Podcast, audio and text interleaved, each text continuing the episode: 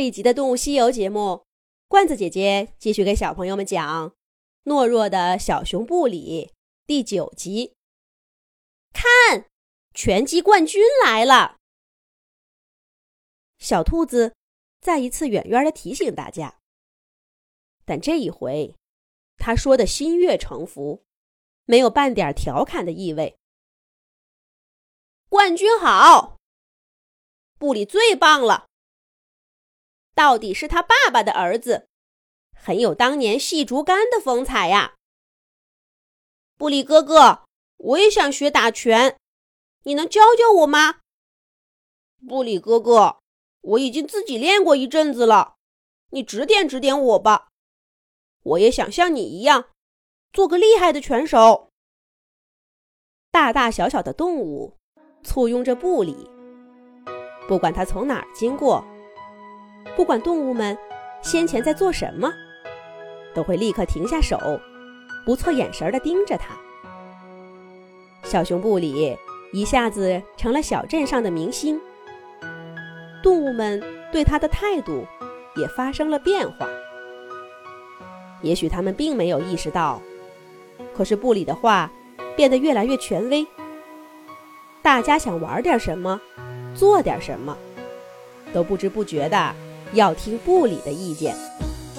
小兔子邀请小狐狸踢足球，小狐狸最关心布里去不去。猴妈妈让小猴子学钢琴，小猴子非要去布里家看看他学了没有。小伙伴们有了点矛盾，也都要找布里评评理。以前吵翻了天，谁都不服谁，别扭好几天的事儿。只要布里下了结论，双方就立刻握手言和，仿佛布里是最智慧、最公正的法官。在家长们的眼中，布里的地位也直线上升。你看看人家布里，多跟人家布里学学。这两句话成了大人们教育孩子的口头禅。但最要命的是，这个别人家的孩子，真的让人挑不出一点错来。摔跤比赛以后，布里又接连赢了游泳比赛、跳高比赛，还带队赢了足球比赛。怎么以前没发现我有这么厉害呢？你就是这么厉害，我的孩子，要相信自己。看着熊爸爸热情洋溢的笑脸，小熊布里突然觉得，爸爸是对的。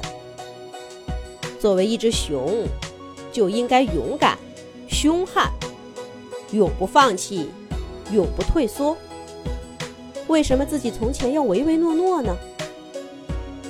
从前那些想不明白的问题，似乎一下子迎刃而解了。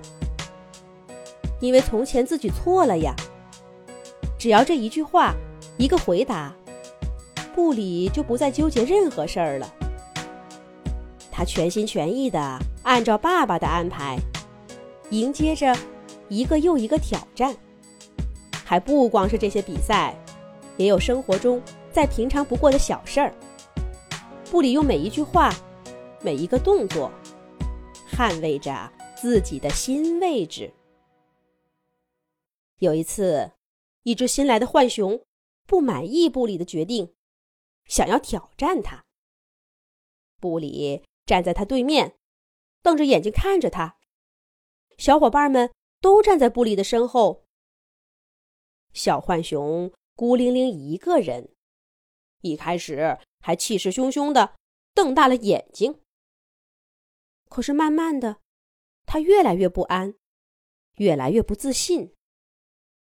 挺拔的身板渐渐缩起来，低着头，回避着布里的眼神。最终，他一言不发，躲到队伍的最后去了。而布里却丝毫不以为意。一件理所应当的事儿，有什么好在乎的？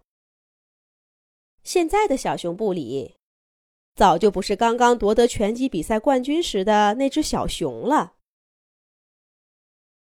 然而，一切真的有这么美好吗？